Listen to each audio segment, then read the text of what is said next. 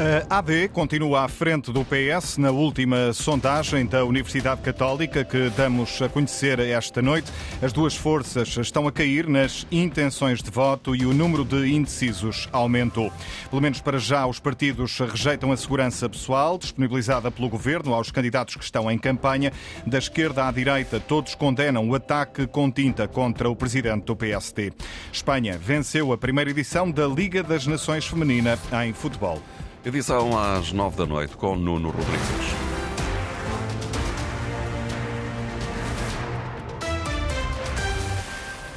A Aliança Democrática continua a liderar as intenções de voto na última sondagem da Universidade Católica para Antena 1, RTP e Jornal Público. Seis pontos separam a AD do Partido Socialista, mas as duas forças estão a perder terreno em relação à sondagem anterior e sem o Chega, João Vasco, não há maioria à direita. A AD e Iniciativa Liberal estão longe da maioria absoluta. O novo estudo da Universidade Católica mostra que, no melhor dos cenários, a Aliança Democrática e a IEL alcançam 106 deputados, menos 10 do que os necessários para a maioria absoluta. Com 33% das intenções de voto, a AD volta a aparecer em primeiro lugar, mas cai dois pontos percentuais em relação à passada sexta-feira. Ficaria com 86 a 96 deputados. O PS também desce dois pontos. Está agora com 27% das intenções de voto e, por isso, a distância entre os socialistas e a AD mantém-se nos 6 pontos percentuais. O PS pode conseguir entre 69 e 79 deputados. Com o Chega e a Iniciativa Liberal, tudo na mesma. O partido de André Ventura recolhe 17% das preferências dos inquiridos, a IEL mantém-se nos 6%. O Chega alcança entre 33 a 41 deputados, a Iniciativa Liberal 6 a 10. À esquerda, todos os partidos sobem um ponto percentual. O Bloco agora aparece com 5% e 5 a 7 deputados. O Livre alcança 4%, o que dá 3 a 4 deputados, e a CDU sobe para 3%, mas com possibilidade de eleger entre 3 a 5 deputados. O PAN também sobe de 1 para 2% nas intenções de voto e, de acordo com a estimativa, deve conseguir dois mandatos. Destaque também neste estudo para o número de indecisos, que aumentou 3 pontos percentuais desde a semana passada. Desta vez, há 20% dos inquiridos que diz não saber em quem vai votar. O número de indecisos eh, aumentou, João, de acordo com esta sondagem realizada nos últimos dias. O inquérito foi realizado entre 22 e 26 de fevereiro pelo Centro de Estudos e Sondagens da Universidade Católica Portuguesa para a RTP, Antena 1 e Público. Foram obtidas 1.207 respostas válidas a partir de chamadas telefónicas. Os inquiridos foram selecionados aleatoriamente a partir de uma lista de números de telemóvel, também ela gerada de forma aleatória. Todos os resultados obtidos foram depois ponderados de acordo com a distribuição da população por sexo, escalões etários e região, com base nos dados do recenseamento eleitoral. A margem de erro máxima deste estudo é de 2,8%, com um nível de confiança de 95%. A ficha técnica da sondagem da Universidade Católica, que aponta para uma queda da AD e do PS nas intenções de voto, com o número de indecisos a subir. O comentador de política da Antena 1, Raul Vaz, acredita que as principais forças políticas estão a sentir dificuldades na hora de passar a mensagem. Não estão a conseguir, na minha opinião, em face destes dados, gerir os indecisos. Ou seja, à esquerda Pedro tem um problema, eh, à esquerda cresce à esquerda, o Bloco de Esquerda e o Partido Comunista, e isso tem alguma, eu diria, leitura óbvia, ou seja, Pedro Nunes não está a fazer o discurso do voto útil. À direita é evidente que Luís Montenegro provavelmente tem aquilo que tem que ter, ou seja, a AD mais a IEL não terão maioria absoluta. De qualquer das formas, estes dados uh, refletem uma, uma, uma, ideia que eu ando, nós andamos, melhor dizendo, uh, todos nós a dizer há muito tempo. O próximo governo será minoritário e é isso que temos que lidar, temos que enquadrar e temos que gerir. Ou seja, não há uma maré absoluta, mesmo com a AD mais IEL, e não irá uma maré absoluta, digamos, numa geringonça 2.0. Tudo aponta para um governo minoritário. É essa a leitura do comentador Antena 1 Raul Vaz, a menos de duas semanas das legislativas. Ao quarto dia, a campanha ficou manchada a verde. Um jovem ativista pelo clima atingiu o presidente do PSD com tinta na cabeça. Ouvido esta noite pela Antena 1, Francisco Ferreira, uma das vozes mais respeitadas do país quando o tema é ambiente, considera que este tipo de protesto não faz sentido e até já foi abandonado noutros países. Muitos dos grupos à escala internacional que foram por um caminho mais radical acabaram por recuar. Estas ações, em muitos casos, depois de uma reflexão eh, que tem vindo a ser feita por muitos grupos, têm sido abandonadas eh, porque não têm tido os efeitos desejáveis e chegamos à conclusão que a atuação eh, vai ter que ser diferente ao contrário de continuarmos a radicalizar mais. É isso que tem passado noutros países.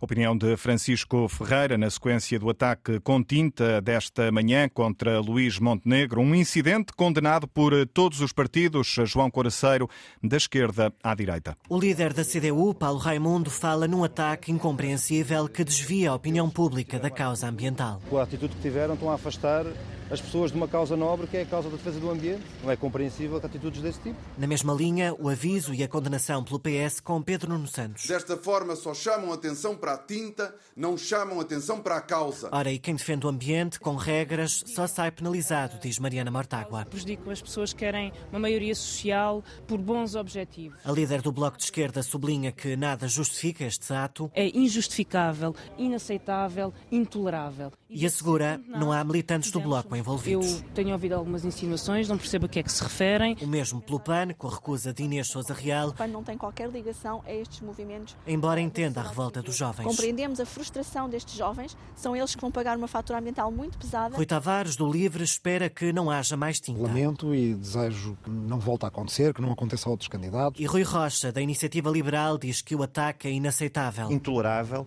condenação total e quero aqui manifestar a minha solidariedade ao líder do PSD. Pelo Chega, André Ventura também condena o que aconteceu. É um ato cobarde, não há nenhum político que aceite debater sobre chantagem. As reações dos partidos à tinta que preencheu o dia de Luís Montenegro e a campanha eleitoral.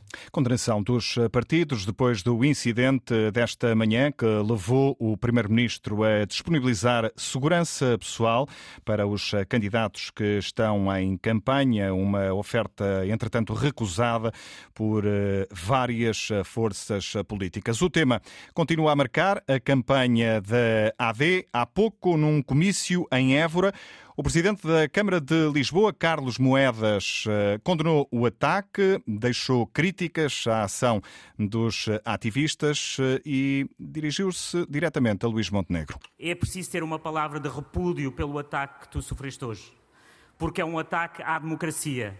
É um ataque grave à democracia e quem o fez não estava interessado em combater o clima.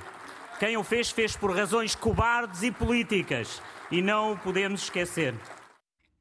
Um discurso com muitas críticas ao PS e a um partido que deixou de ser confiável, diz o presidente da Câmara de Lisboa, Carlos Moedas, acusou o PS de criar o caos na imigração.